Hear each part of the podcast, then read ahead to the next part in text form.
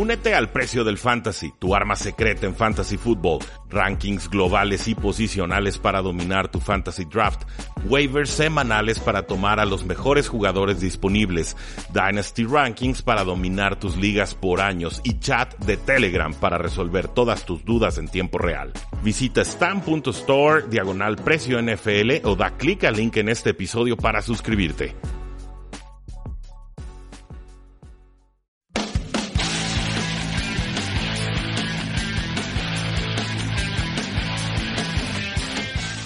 Saludos a todos y bienvenidos a un programa más de Tres y Fuera, donde la NFL no termina y nosotros tampoco. Mi nombre es Rudy Jacinto, empezamos una nueva semana, episodio 274. Damas y caballeros, ¿en qué momento llegamos al episodio 274 de Tres y Fuera? Muchas gracias a todos ustedes por su apoyo. Este programa no hace más que crecer, las métricas van para arriba, las suscripciones van para arriba, los comentarios van para arriba. Este proyecto va para arriba y es gracias a ustedes, en verdad, muchísimas gracias. Lo hacemos de corazón para que ustedes tengan la mejor información y análisis de la NFL en español.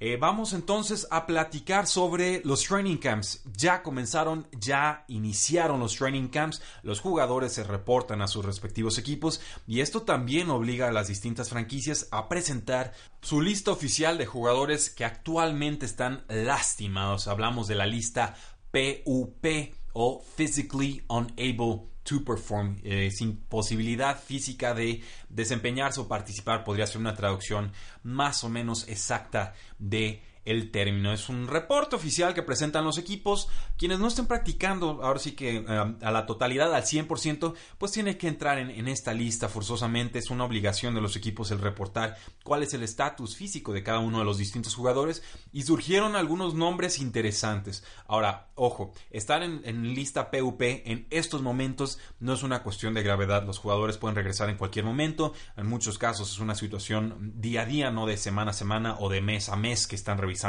físicamente la lesión de este jugador, pero ciertamente nos da una primera aproximación de cuál es el estatus físico de varios jugadores que son importantes. Eh, vamos a comenzar entonces con los Denver Broncos porque ellos desgraciadamente pierden al linebacker interior o el middle linebacker de Todd Davis, un jugador que estará fuera de 3 a 4 semanas tras sufrir una lesión o ruptura parcial de eh, la pantorrilla en una práctica del jueves pasado.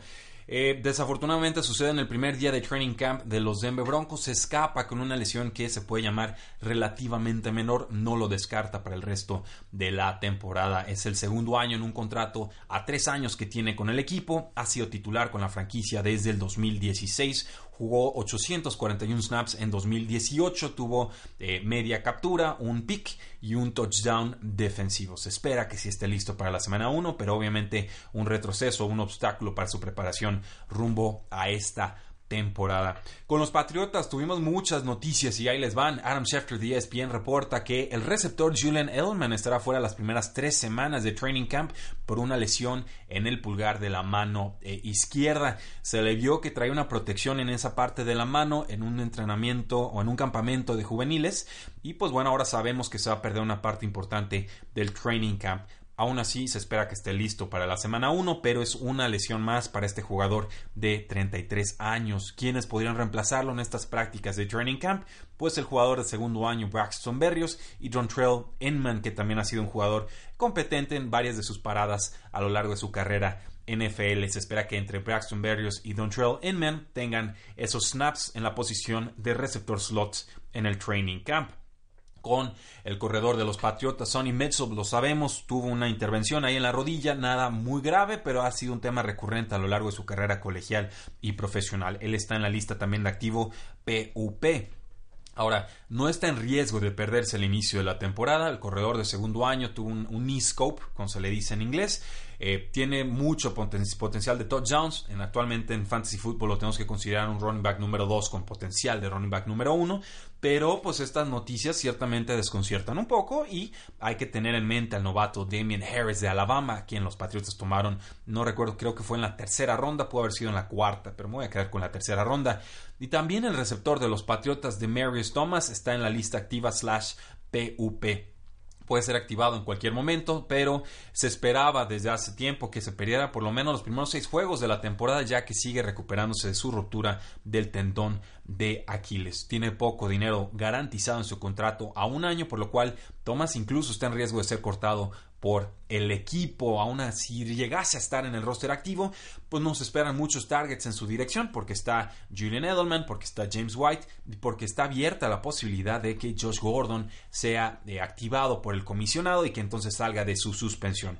Si a eso le agregamos que los Patriotas tomaron a Kill Harry en la primera ronda de este draft, pues los targets van a estar muy competidos en esa ofensiva y con el tackle ofensivo Jotny Cayuste que fue tomado en este draft por los Patriotas. Él también está en el Non-Football Injury List, pero con posibilidad de estar activado próximamente. No estará en este primer training camp.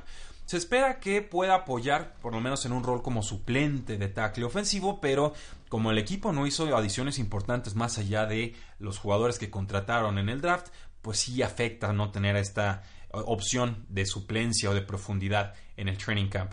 Por fortuna para los Patriotas, y les dije que era una lista extensa de los Patriots, sí está activo el tackle ofensivo Isaiah Wynn, la primera ronda de los Patriotas del draft del año pasado, quien había estado ausente toda la campaña por, eh, pues bueno, por una lesión del tendón de Aquiles. Entonces parece que le están dando confianza a Isaiah Wynn y que probablemente sea el suplente del tackle izquierdo Trent Brown, quien ya pasó a los Oakland Raiders en esta agencia libre. Con los Atlanta Falcons, el head coach Jan Quinn dice que Julio Jones sigue en un proceso de rehabilitación por una lesión de pie y que por eso no se ha presentado en el mini camp. Entonces, si no lo ven en training camps es precisamente por eso, porque sigue en labores de rehabilitación con el training staff. Con los Houston Texans aquí tenemos varios nombres. De Andre Hopkins aparece en lista PUP. Se presume que es por una lesión de hombro. Había dicho Hopkins hace un mes que, pues bueno, tenía los ligamentos del hombro lastimadísimos en esa derrota contra los Colts en postemporada. No parece un tema serio, se espera que esté en la semana 1, sigan drafteándolo con confianza en la primera ronda de sus fantasy drafts con eh, el defensive end JJ Watt. Él también está en lista PUP. Eh, Tuvo una gran recuperación en el 2018, una gran campaña. Tuvo también que someterse a un procedimiento de rodilla y pues bueno, se le están llevando con calma con esta superestrella. Puede ser activado en cualquier momento. No se espera que se ausente para la semana 1. En el 2018 tuvo 16 capturas JJ Watt con Jamal Davis, segundo el linebacker externo de los Houston Texans. Él también aparece en esta lista de non-football illness, la lista eh, de PUP. Ahí le sumamos también al nose tackle Walter Palmer y sobre todo al tight end Kahale Warren. Eh, Warren, bueno, se espera que sea un jugador muy atlético, pero todavía con mucha sutileza que desarrollar en su estilo de juego. Y esto probablemente aumente el valor del tight Jordan Thomas, que fue tomado en el draft del año pasado y que en estos momentos tendríamos que dar como el tight número uno de la franquicia. Y por ahí también se espera que Will Fuller esté listo para la semana 1. No estuvo en los OTAs, estuvo algo limitado en el training camp, pero su progreso de su lesión parece que va de forma exitosa. Él lleva 11 meses desde que se está recuperando una ruptura de ligamento cruzado anterior y hace un jugador formidable cuando puede estar con eh, Deshaun Watson como su quarterback, pero desgraciadamente las lesiones de uno o de otro les han limitado el tiempo que han podido estar juntos en los emparrillados. Con los Baltimore Ravens, pues tenemos al receptor de primera ronda Marquise Brown, quien se recupera de una lesión de Liz Frank, una lesión de pie. Avanza bien y se espera que aparezcan los emparellados en las próximas eh, semanas, pero no nos dan mucha información nueva a lo que ya sabíamos. John Harbaugh dijo el, mes pasado que esperaba que sí pudiera estar este, este jugador explosivo para el inicio del camp y pues parece que así no podrá ser. Es posible que esta lesión de Liz Frank le cueste a Marquise Brown toda la pretemporada y esto sería muy nocivo para sus perspectivas como novato en la NFL. Yo sigo esperando verlo en la semana número uno, pero pues va a perder mucho tiempo de práctica y el proceso de adaptación va a ser más complicado en esta nueva etapa profesional. Con los Arizona Cardinals tenemos al tight end Charles Clay, quien pues por una lesión de rodilla tras llegar de Buffalo está ahora en la lista PUP. Por ahí tenemos otros nombres de interés como el defensive end Robert Mkendichit por una lesión de rodilla, el liniero ofensivo Max García por una lesión de rodilla, el linebacker Brooks Reed por una lesión de cadera, el cornerback Brandon Williams por una lesión de espalda y el linebacker Dante Booker por una lesión de rodilla. Todos ellos están activos en esta lista de PUP y pueden regresar en cualquier momento. Insisto, no significa que sus lesiones sean graves, pero para mí la, lesión más notoria es esta de Titan Charles Clay quien a mí me gusta y que por momentos es el receptor número uno de los Buffalo Bills y que fue muy desaprovechado, creo yo, por la franquicia y que es un jugador bien aguerrido y es un jugador que sin importar si tiene lesión de hombro, de rodilla, de cadera, de pie, se presentaba en el campo y producía de forma digna. Entonces yo le tengo mucho respeto a Charles Clay, me gusta como adquisición a bajo costo de los Arizona Cardinals, veremos si lo pueden incorporar en esta nueva ofensiva de Cliff Kingsbury y el Air Raid que tanto predica los pases rápidos, cortos y atacar los espacios de forma ultra agresiva. Si no se recupera Charles Clay, entonces tenemos que poner la atención al otro tight end, a Ricky Seals Jones, que entra a su tercera temporada en NFL y él podría ser un volado como eh, post-hype sleeper. Se habló mucho de Ricky Seals Jones después de dos, tres juegos importantes que tuvo como novato. Decepciona ampliamente en el 2018, pero ciertamente mucho de lo que nos gustó en el 2017, pues podría haberse refrendado en este 2019. Entonces, una situación a monitorear. Y con los Tampa Bay Buccaneers, el defensive end Jason Pierre-Paul tiene una lesión de cuello, eh, de vértebra en realidad, ya lo habíamos comentado hace varios meses. Simplemente sepan que está en esta lista de non-football injury y que sí usa una protección en el cuello, por lo cual no está entrenando en estos momentos. Pero en un principio se pensó que Jason Pierre-Paul en, este, en esta temporada con los Tampa Bay Buccaneers podría perderse todo el 2019. Ahora la expectativa es que aparezca por ahí de octubre y creo yo que pueda cerrar fuerte la temporada en noviembre y en diciembre. Así que ahí lo tienen, damas y caballeros, la lista PUP, una lista importante, pero que no nos dice más allá de que el jugador no está en, los campos, en el campo en estos momentos. Hay que monitorearla, hay que estudiarla, hay que tenerla presente, sobre todo si somos aficionados de algún equipo en específico, pero entendamos que es una lista preventiva, simplemente indica que los jugadores no están en el campo y que pueden aparecer en cualquier momento.